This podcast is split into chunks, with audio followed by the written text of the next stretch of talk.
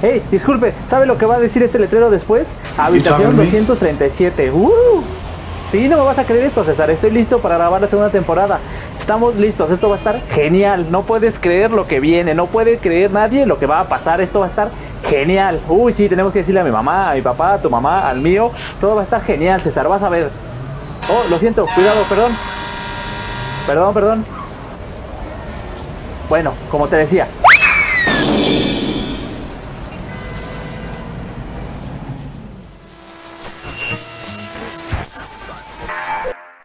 El Roto. La historia de un hombre que protegió a los pobres y luchó contra la injusticia.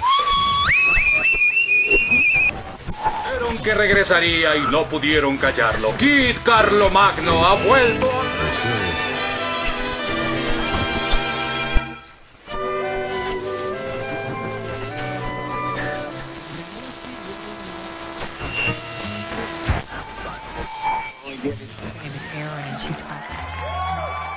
Bienvenidos al episodio número uno de esta segunda temporada de Habitación 237, H237 o como le quieran decir, nosotros aquí lo aceptamos perfectamente. Gracias por seguir escuchándonos y, y pues seguir eh, eh, eligiendo este podcast como su, su, su dosis favorita de cine. ¿Cómo estás mi amigo?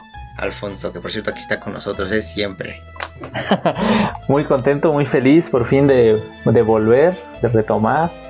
Ya una segunda temporada, ¿quién lo hubiera dicho cuando empezamos este proyecto de cuarentena? Que íbamos a estar acá para una segunda temporada y con tantos escuchas ya por ahí. Exacto, sí, nos tardamos un poquito en regresar, pero mira, mejor tarde que nunca. Pues sí, la verdad sí, esperemos seguir contando con todo su apoyo porque este, tenemos buenas cosas. En nuestro nuevo canal de YouTube ya pueden ver todos los episodios igual de, de la temporada anterior y los, los, nuevos episodios de esta temporada van a estar buenos, entonces este, ahí chequense, le vamos a dejar la, el canal de YouTube en, aquí en redes sociales para que se den una vuelta y también nuestras redes porque también vamos a empezar a subir otro tipo de contenido que antes no teníamos siento que también podría estar muy interesante. Sí, exacto. Ahí vamos a estar subiendo contenido de todo tipo, de todo, todos los sabores y colores para que, que lo chequen, estén atentos. Hasta, hasta el logo, ¿eh? Hasta el logo que está, mira, está bien chulo. Ah, sí, precioso, la verdad, sí. Gran diseño, entonces, con todo, amigo, de una vez. Exacto. Y pues el día de hoy vamos a hablar de un peliculón que, bueno, ya tiene de ratito que se estrenó, se estrenó en diciembre, pero pues también no, no, no está mal, este, retroceder un poquito en el tiempo y retomarla, ¿no? Que es una película también que a muchos les gustó seguramente. A mí, a mí la verdad es que sí, yo soy fan de, de Pixar, ya, ya, ya saben. Bueno, si ya, le, ya leyeron el título en Spotify o, o, en YouTube, ya saben de qué películas vamos a hablar, pero, pero pues sí, es, es Soul. Sí, eh, otra película que también se vio muy afectada por la pandemia el año pasado. Sí, la maldita pandemia. Que llegó a, a Disney Plus en el diciembre 23, creo, justo para eh, intentar como eh, de, de lo, del mal el, el, menor, digamos. Y entonces Disney pues lo, lo, lo estrenó un día antes de, de, Nochebuena y de Navidad para tratar de paliar el daño económico que ya había generado, ¿no? Entonces, este, pues sí, mucha, mucha gente decía que era como la antítesis de Inside Out, de Intensamente. este, que igual hay una teoría muy interesante por ahí, que igual un poquito más adelante vamos a hablar de ella entre estas dos películas. Sí, sí, y aparte no es la no es la primera película de Pixar en la que tocan este tema como de, de qué hay más allá, ¿sabes? De la muerte. Que porque ya teníamos Coco también. Y ahorita este, esta de Soul, que es un, es un, giro, un giro totalmente distinto, pero que siento que funciona muy bien. Y, y si no, pues es, es, una, es una película que está, por cierto, dirigida por Pete Doctor, protagonizada, bueno, le dan la voz Jamie Foxx a este personaje de, de Joe Gardner. Y también sale Tina Fey, que Tina Fey está, también es una de las actrices que más, por lo menos dentro de la comedia que más me gustan. Él, ella escribió el, el guion de, de, Chicas Pesadas. Entonces es una, es una actriz que, está, que lo está dando todo, ¿eh? Sí, sí, muy reconocida por sus trabajos de, en la comedia de Estados Unidos y que bueno, sí, eh, ha marcado generaciones gracias a ese trabajo. Eh, Exacto. Jamie Foxx también se me hace una muy acertada un casteo muy, muy acertado porque el único Oscar es gracias a Rey, ¿no? Este, este personaje del, del jazz, rhythm and blues in soul de, Estados Unidos, que era ciego, pero era un genial, fantástico músico y, cómo se ve su, pues sí, sus demonios personales, pero también cómo su crecimiento personal lo llevó a ser uno de los más grandes músicos en ese momento de, de la escena, ¿no? Entonces siento que hace un excelente papel, es una película un poquito larga, pero me parece, creo que está en Amazon, entonces para quien guste puede verla, pero sí es un excelente papel y me parece muy ad hoc el, el, el introducir a Jimmy Fox como otro, como otra vez un músico de, de jazz, de rhythm and blues en, en soul, ajá, y, y, bueno, Pete Doctor se anota otro gran, otra gran película, ¿no? Para su ya muy grande carrera. Sí, exacto, y aparte esta, esta no sé, como que en los últimos años se, ha, hecho una tendencia por, por hacer películas como relacionadas con el jazz, ¿sabes? Porque tenemos Whiplash, tenemos La La Land, que de hecho las dos son de Damien Chazelle, eh, tenemos esta de, de Soul, que, toca también este, este rollo del jazz, o sea, ha habido que cosas como que películas o contenido también en series que se ha enfocado como en engrandecer este género musical que la verdad a mí me gusta mucho. También está esta serie, no sé si la llegaste a ver de... de es, de, es igual de, de Manchester, pero está en Netflix. Es una miniserie. No, no la he visto, ¿es buena? Eh, sí, es una, es una, sí, son como ocho capítulos. Eh, igual tocan este tema así musical del jazz. No me acuerdo cómo se llama, se llama The Joes, The Joes, algo así. Pero es una, es una gran serie. Sí, sí recuerdo que me, emocioné mucho cuando la vi, pero pues entre tantas cosas como que se me traspapeló, entonces pues ya no la, no la vi, pero, pero sí por ahí hay que darle una oportunidad y le, hacemos una reseña, ¿cómo de que no? Sí, sí, y, sí, Pete Doctor, pues él dirigió, dirigió esta de, de Up, que bueno, ¿quién no lloró con la escena inicial de Up? Eh, exacto, eh, también dirigió creo que Buscando a Nemo, ¿no? Sí. Sí, o sea, esa peli, de hecho fue la primera película de Pixar que vi en el cine buscando Nemo. Me trae muy buenos recuerdos. Ah. Entonces, Pete Doctor, sí, exacto. ya nos vamos, a poner, nos vamos a poner aquí a llorar todos.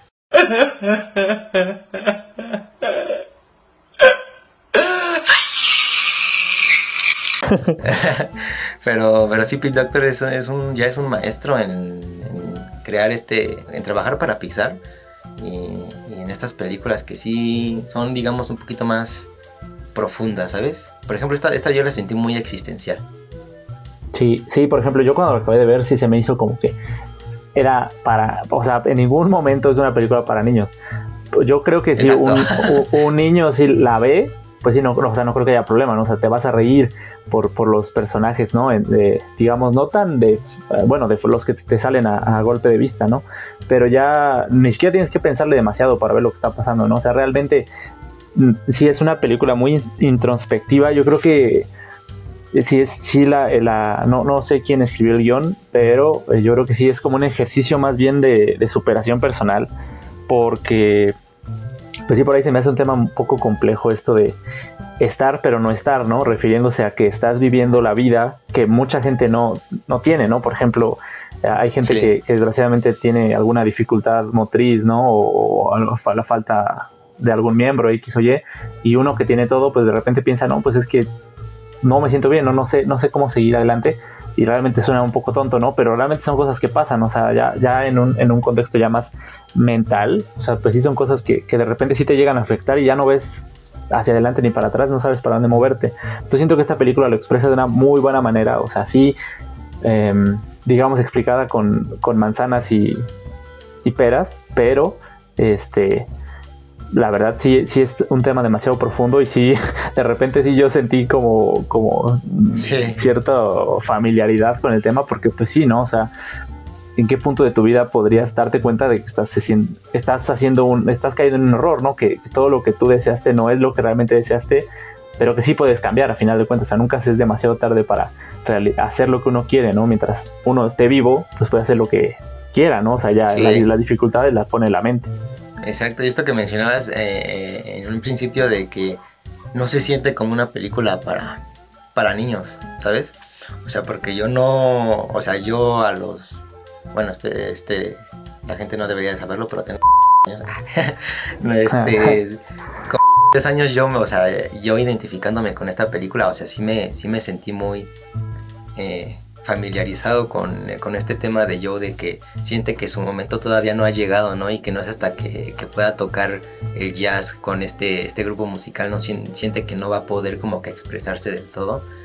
Y, no sé, como que en algún punto de, tu vida tú te sientes así, ¿no? Pero ya es como en una etapa ya más adulta, ¿no? Creo que un niño pueda sentirse así o no sé si un niño pueda sentirse identificado. No que no lo entienda, porque es obvio que un niño sí puede entender este tipo de películas, pero no sé si puedan llegar a, adentrarse tanto como, como alguien, pues, no sé, yo, tú, por ejemplo, tú o yo, por ejemplo, ¿no?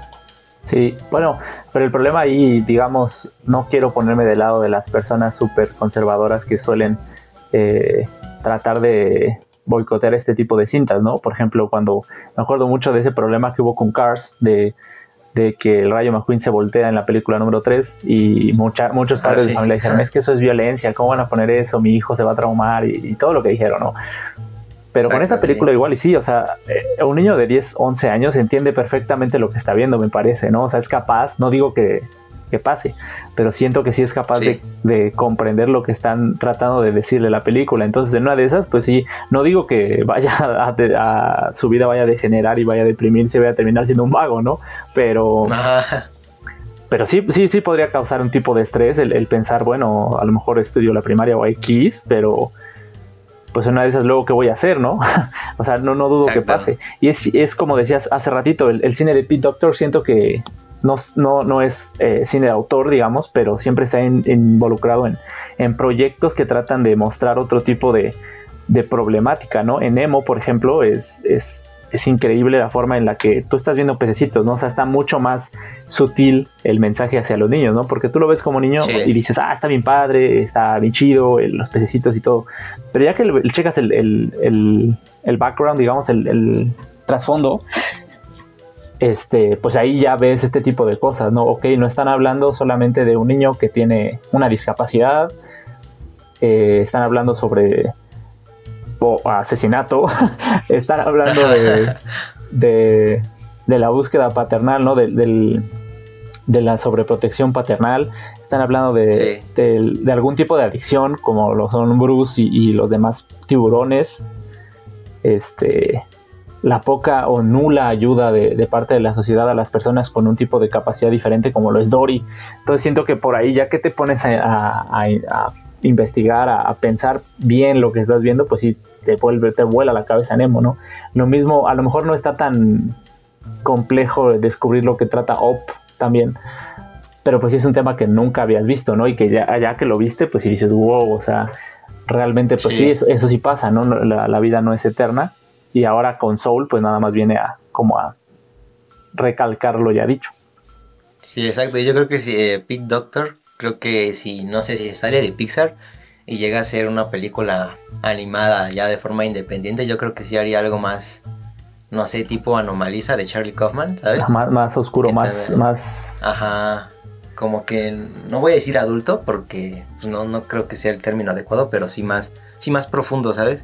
Con otros temas que ya eh, explorando cosas más, cosas distintas. Sí. Porque aquí en, en Soul que algo que me gustó mucho en Soul es la animación, que yo normalmente solo, cuando veo las películas de Pixar, siento que la animación, si, si es buena, mejora, pero no me sorprende, ¿sabes? No es como que en mí cause algo distinto.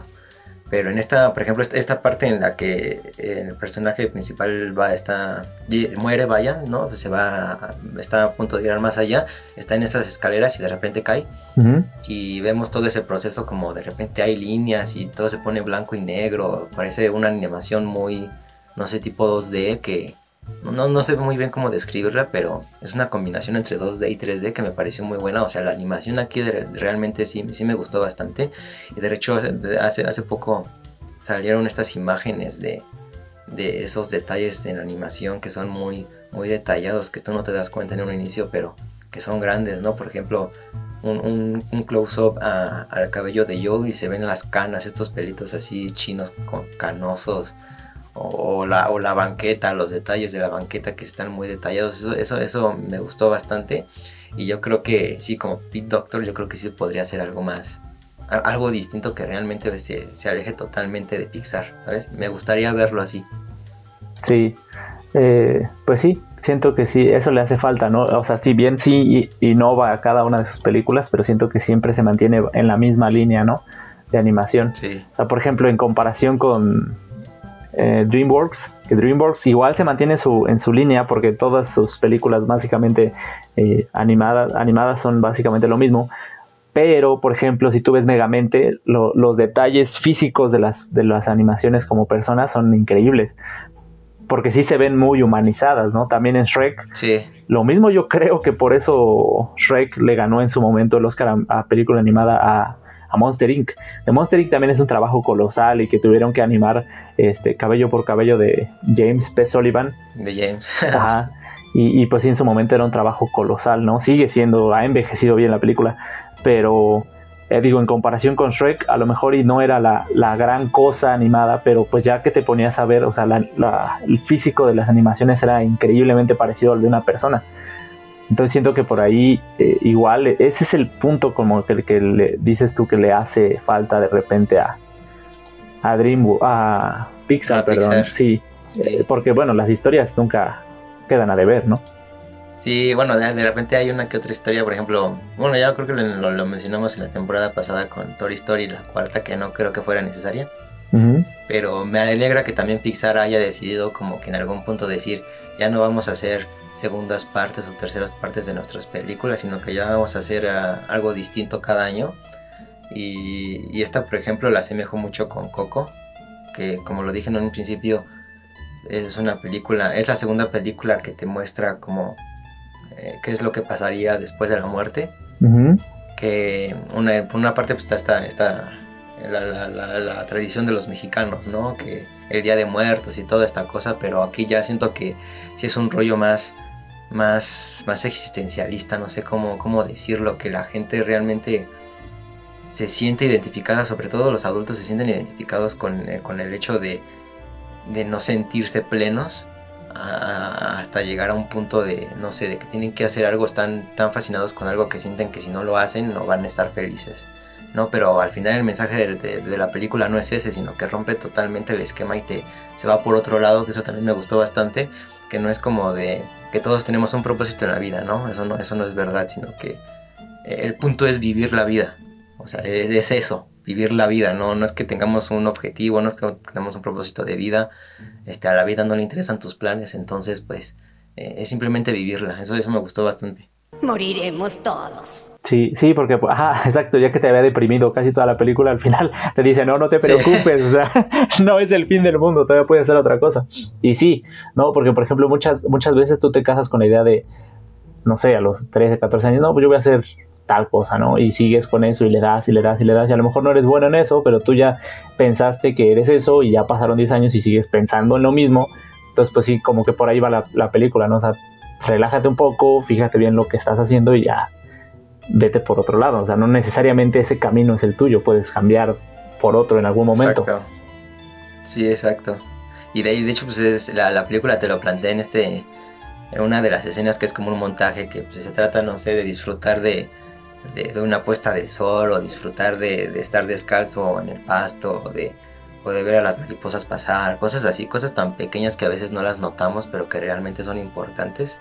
Entonces ese es el punto como de la vida, ¿no? Disfrutar esos momentos que son tan, pues, tan icónicos. Sí, eh, bueno, otro tema que, que me gustó de la película es, ajá, el contrario de, de no saber qué hacer, sino cuando ya no sabes qué hacer, ¿no? Como lo es el alma de 22 23. Sí. ¿Cómo era? Sí, 22. Ah, 22, Sí. Este. Ajá, sí, porque ajá, sí, te sientes perdido, pero este. No, no quieres hacer nada, ¿no? También, o sea, estoy perdido, sé que estoy perdido y no voy a hacer nada al respecto, ¿no? O sea, siento que también abarcaron mucho de. de la vida, digamos, de, de mucha de muchas personas, no necesariamente de alguien en particular, sino como que quisieron introducir un problema en secreto, digamos, a voces. Entonces siento que quedó muy bien. Siento que, que, lo hicieron, lo hicieron muy bien, o sea, queda muy bien a pesar de que si en, algún momento sigas a sentirte como abrumado por lo que te están diciendo. Pero pero que sí al final sí te deja reflexionando, ¿no? Siento que esta película más es más que otras películas, tal vez tenga que ver con que la vimos ya más grandes, que no sé cómo hubiera sido la experiencia de un niño, pero... Estaría interesante, ¿no? Preguntarle a un niño. Sí, estaría interesante. Deberíamos de hacer una, una, pequeña encuesta entre niños. A ver, oye, ¿qué te, qué te pareció? A ver, a ver, ajá, de su punto de vista sería bueno porque ya como adulto, pues sí te deja pensando, pero justo porque eres un adulto, igual si la ves de niño, quizá este fuera diferente, ¿no? Sí. No, porque sí, yo creo que los niños se podían identificar más con el, justamente con el personaje de 22, ¿no? Que es este, como que no quiere ir, o sea, no, no, no, simplemente está en un estado de, no quiero seguir, quiero, quiero quedarme aquí, estoy bien en donde estoy, ¿no? Pero que también usan este, este recurso que, bueno, no, es original en las películas, pero sí es como de que tienes un mentor, ¿no? Y ese mentor en algún punto te enseña a, a pues a te demuestra qué, qué, es lo que realmente debes de hacer. Que en algún momento de la película también pensé que, que se iban a ir por, por un lado y, por ejemplo, cuando el personaje de Joe se, se convierte en gato, bueno, que, llega, llega a la Tierra y, y se ponen dentro del cuerpo del gato, yo pensé que se iban a ir por un lado ahí más, no sé, un poco distinto y en algún momento pensé que ya no me iba a gustar. Pero la verdad es que la, la, película siguió con un muy buen ritmo, con un, un muy, muy buen ritmo. ¡Hola! ¡Hola! ¡Hay alguien en casa, eh! ¡Ay, piensa, McFly! ¡Piensa! Y sí, la verdad es que el personaje de 22, que por cierto ella es la que es la que hace Tina Fey, eh, siento que siento que los niños es que es el personaje con el que los niños se pueden identificar más. Sí, sí, supongo que sí. Y como decías, ¿no? Un, el tutor, el, la figura de autoridad en la que te quieres reflejar y que te ayuda a ser mejor, pues puede ser un padre, un maestro, un amigo, ¿no? O sea, eso es lo bueno de que te muestran que pues puedes escoger cualquier cosa, ¿no? Realmente está en ti nada más. Exacto. Sí, pues es que es que sí es una película que tiene como que varias capas, como como Shrek, es una cebolla, tiene varias capas. este, pero sí porque es que te, como mencionabas te trata trata de tocar todo tipo de cosas, ¿no? Tenemos esta parte de Joe, tenemos esta parte de 22 eh, pues es que son, son, son cosas con las que sí en algún momento de la vida sí te llegas a topar, te, empiezas a preguntar como, como, como todas estas cosas que sí, repito, son muy existenciales, pero, pero es que en algún momento te las tienes que preguntar, ¿no?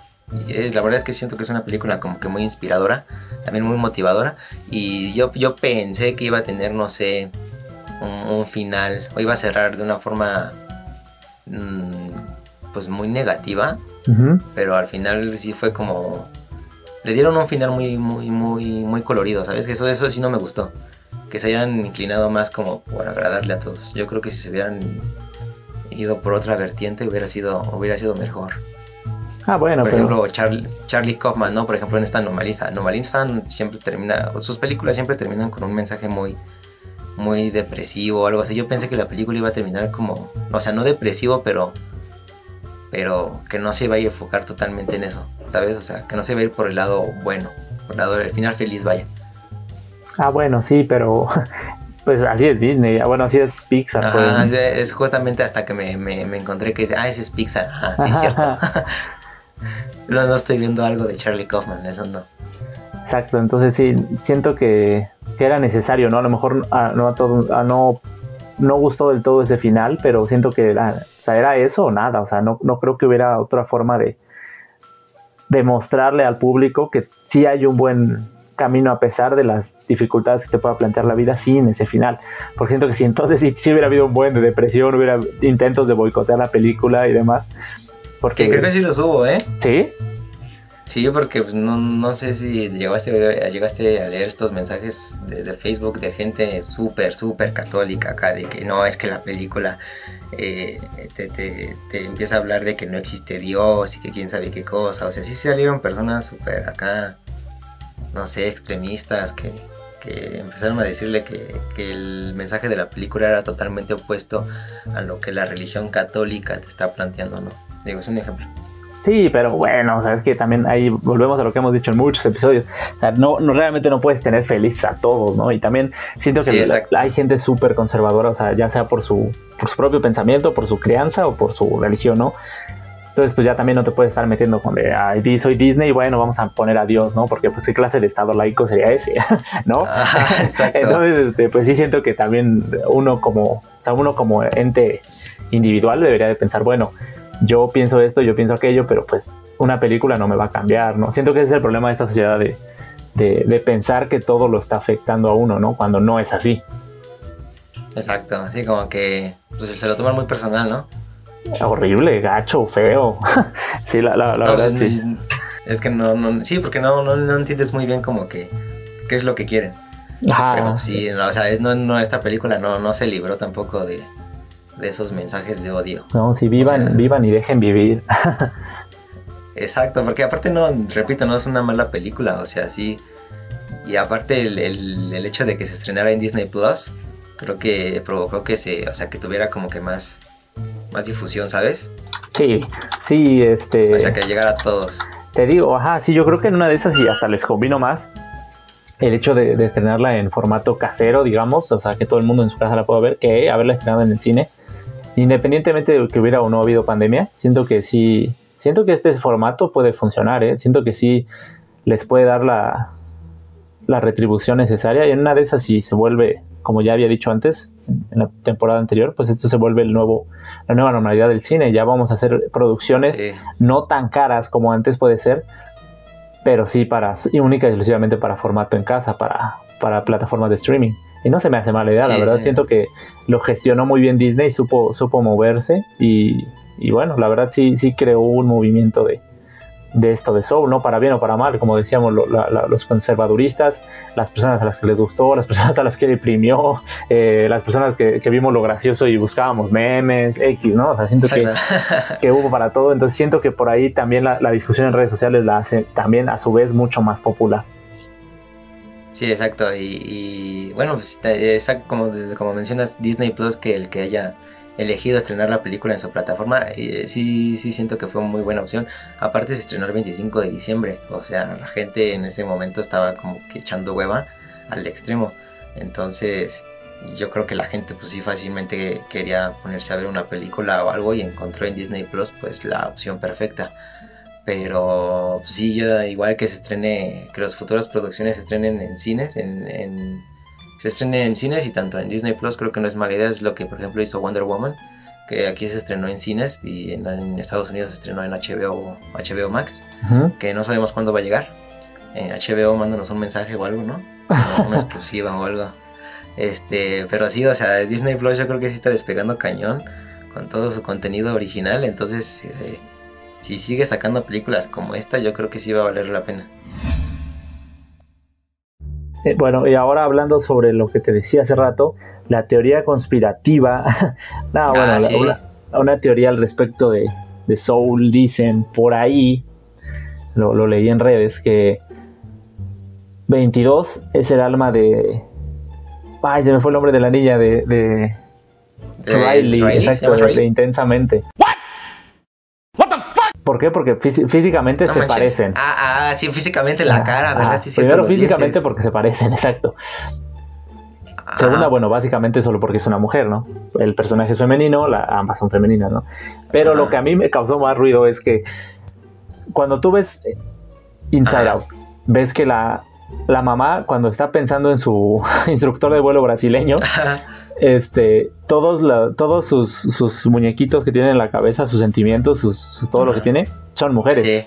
Cuando el papá la riega y está tratando de evitar la catástrofe, este, todos son hombres. Y en Riley hay, hay mujeres y hay hombres. Esto dicen por ahí que se podría explicar porque el alma de 22 estuvo en algún momento dentro del alma del, del bueno, dentro del cuerpo de, de Joe Gardner. Entonces, cuando después, tiempo después, cuando nace Riley, es por eso que como convivió en el cuerpo de, Joe Garner, tiene este eh, personajes masculinos y personajes femeninos en su interior. No manches. Ajá, entonces, quién sabe, puede ser. A mí no me parece tan descabellado, la verdad. Es que, es que también existe como que esta teoría de que todas las películas de Pixar están conectadas, ¿no? Bueno, sabemos, porque lo han dicho, lo han dicho los creadores, que sí es un mismo universo, ¿no? Que estén conectadas o no, no sé, pero sí, hay, sí es el mismo universo. Que de hecho yo no noté, porque ves que en todas las películas de Pixar siempre, bueno, igual y no en todas, pero creo que sí en la mayoría sale este, este carro de Pixar Planeta. Sí, por cierto. O sea, en este no lo noté, no sé si sí si, si, si, si, apareció o no, porque yo no lo noté. Sí, en este sí apareció, no recuerdo en qué momento, pero sí, sí aparece. Chale, eh, entonces sí, sí es. Es una buena teoría. Ah, esa clásica camioneta Toyota con la con las, las, la primera y la última sílaba borrada. Es un clásico. Ajá. Y con el cohete encima, ¿no? Arriba. Ah, arriba. sí, es un clásico siempre. Sí. Y creo que también hay una, una de unas iniciales. Que creo que es el, eh, las iniciales o los números, no, no recuerdo qué son, en, son el estudio que, que hace o sea, es una parte de, del estudio de Pixar que hace la animación o algo así. No recuerdo bien qué, qué era esa teoría. Pero sí está chida esa de que mencionas de que 22 es Rayleigh. esa no, no lo he escuchado. ¿eh? Pues es que sí, sí, buena sí, esa. sí, pero entonces quiere decir que entonces esto de Joe pasó muchísimo antes, ¿no? O sea, ¿de cuándo es intensamente? ¿Del 2014? Sí. Entonces sí, entonces pues, estamos hablando de que es de los... Digamos que... No, pero es que... No, porque entonces ya existían los celulares. Ah, no, o sea, sí, pero quién sabe, o sea, en 2000, hace no mucho tiempo fue 2014, o sea, Sí, igual pero, pero, por ejemplo, si, si lo retomamos desde, desde la película de Intensamente, ¿no? ¿Qué edad tiene Riley? ¿Como 14, 15, 14 años? y- Ah, cierto, sí. Entonces Y no, retrocede, no, no, retrocede ajá. 14 años a cuando nació. Sí, como Vamos a 2006. a- no, sería más atrás, ¿no? O sí, como 2005, 2004, una cosa así, ¿no? Ajá, en ese entonces los celulares no eran como los de los de Soul. O sea, aquí en, los- Soul ya te plantea un celular inteligente acá ya más, más pro. Bueno, pero no seas aguafiestas, César. Solo es una Acabo de- teoría. acabo de desmentir una teoría. Ah, no, pero sí es una buena teoría. Pues, o, o igual este, intensamente pasa pasa muchísimos años después de, no sé, del 2021, ¿no? 2020. Ajá, entonces, quién sabe, o sea, todo puede ser. Todo, todo puede pasar en el universo de Pixar. Pero o sea, ahí está, esa, esa teoría está interesante. Y sin, y bueno, si, si tuve razón, pues ya la desmentí, ¿no? Van a lanzar, Disney, por cierto, Disney Plus va a lanzar por fin todas las películas de su catálogo para, entre comillas, adultos. O sea, todas esas películas que no son Ah, para, sí. específicamente para niños, me parece una, por fin, o algo muy bueno que, que está haciendo Disney. Bueno, bueno y negativo, ¿eh? Porque se supone que la plataforma que va a salir, que va a ser como parte de Disney Plus, va a costar más. O sea, no, no va a estar dentro de Disney Plus, sino que vas a tener que contratarlo. Es como un servicio streaming distinto. no manches. Sí, o sea, creo que en, en países de Europa, creo que Reino Unido y así, que creo que ya lo estrenaron. Ahí sí puede, Star Play, se llama, ¿no? Star Play. Star Ajá, Play. algo por el estilo, sí, sí, sí. Ajá, o sea, Star Play es como una pestaña adicional a Disney Plus. O sea, ahí sí puedes verlo todo en Disney Plus. Pero aquí en Latinoamérica creo que va a ser un, un servicio streaming por separado. Ah, O sea, tienes que contratar los dos. o sea, ah, no puedo creer. O sea, supongo que va a ser como ingresar a tu. O sea, entra, metes a, a Disney Plus y es tu perfil, ¿no? Y va a ser un perfil extra para este de Star. Eh, no, o sea, no va a ser perfil, o sea, va a ser una plataforma streaming distinta. O sea, tienes que descargar ya otra. Si lo tuvieras en tu teléfono, tienes que descargar otra aplicación. Exacto. Ah, no puede ser, de verdad. ¿Qué clase de robo? O sea, ese, ese es la... Yo creo que en un futuro va, pues, yo por lo menos voy a preferir contratar Star, Star Play a, a Disney Plus, porque pues tiene más contenido, ¿no? Sí, sí. y aparte, bueno, o sea, va, por ejemplo, me llama mucho la atención que va, van a, a tener la- las temporadas completas de Anatomía de Grey y Grey's Anatomy. Ajá. Ambas, ah, bueno, a Grey's Anatomy está, se transmite por Sony, ¿no? En, en televisión de paga. Se transmite en, el- en, en TV Azteca, en televisión de abierta. Ajá. Y en Netflix y Amazon tienen todas las temporadas en su plataforma. Pero cuando llegue Stars, Star, Star de, de Disney, este. ¿será que lo quiten de todos lados? O sea, que lo hagan exclusivo de, de Disney Plus. No, yo creo que pues, deben de- deben de tener como que acuerdos con las televisoras o algo así, ¿no? Como para que, o sea, los derechos de, de la serie pueda transmitirse en otras partes, ¿no? O sea, sí, por ejemplo, otro ejemplo, Prison Break también va a ser exclusiva de, de la nueva plataforma, pero es Ajá. de Fox. Se supone que se puede seguir transmitiendo por televisión de paga a través del canal Fox. Ajá. Bueno, yo supongo ¿No? que sí, ¿no? Porque, por ejemplo, de Mandalorian, eh, esta serie de Disney, de Disney Plus, eh, se Ajá. transmite creo que, creo que en Sony. ¿A poco? Sí, no sé si son los viernes o los sábados, pero yo una vez lo vi que estaba en Sony. Ah, bueno, pero por ejemplo, sí, yo vi que A&A, creo, en televisión de paga, este, o un canal por el estilo, transmite Narcos. Narcos es, es una producción original de Netflix. Entonces supongo que ya nada más es cosa de que los la televisión de paga le compre los derechos para reproducción a la plataforma. Entonces ahí sí se podría usar. Pero mi pregunta es que si las series están en otras plataformas, entonces ya va a ser exclusiva de Star de Disney. Ya no van a tener, ya no vamos a poder ver Grey's Anatomy en ningún otro lado. Digo, hablando específicamente de plataformas, que nada más en la de Disney. Pues yo creo, ¿eh? O sea, Disney sí, sí está perro, entonces se queda con, con todo. O sea, con todos los dulces. O sea, es lo que ha estado haciendo Disney. Entonces yo igual y si nada más sea exclusivo de, de Star Place, ¿no? Star Place, no sé cómo se llama. O sea que tengo que apurarme a, ver How I Met Your Mother en Amazon porque la van a ah, quitar. Ah, sí, porque está en Amazon, ¿verdad? Sí. sí. Es que sí, muchas producciones también. Eh, pues antes estaba. Muchas películas de Marvel estaban en Amazon y ya las pasaron nada más a Disney Plus. Mira, por ejemplo, aquí tengo el dato, ya, ya lo encontré. Ajá. Dice, puedes eh, suscribirte a Disney Plus con el canal Star por 6.99 euros al mes. Ajá. obviamente estamos hablando que es de España, ¿no? Hablamos de que 7 euros son 174 pesos. Ay, güey. Entonces, eso significa que son los dos servicios o nada más estás pagando uno. Porque ahorita Disney Plus cuesta 160 pesos, me parece, ¿no? Ajá, pues eh, igual y... Es que yo entiendo que, ajá, en, por ejemplo, en España, sí eh, Star Play es como una pestañita adicional a Disney Plus. O sea, ves que entras a Disney Plus y te sale abajo Star Wars, Marvel, eh, Disney, o sea, todos los contenidos de, Disney, ¿no? Las colecciones. Yo, eh, de, Star Play va a ser como una pestañita adicional, o sea, otra ventanita en la que entras y te va a salir todo el contenido de esa, de esa plataforma.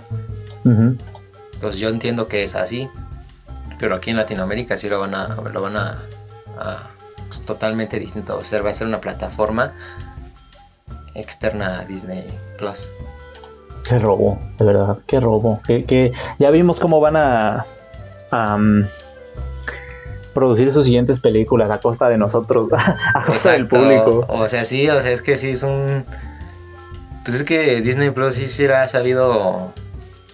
Bueno, Disney será, será sabido jugar porque, pues, ejemplo de Mandalorian y ahorita WandaVision.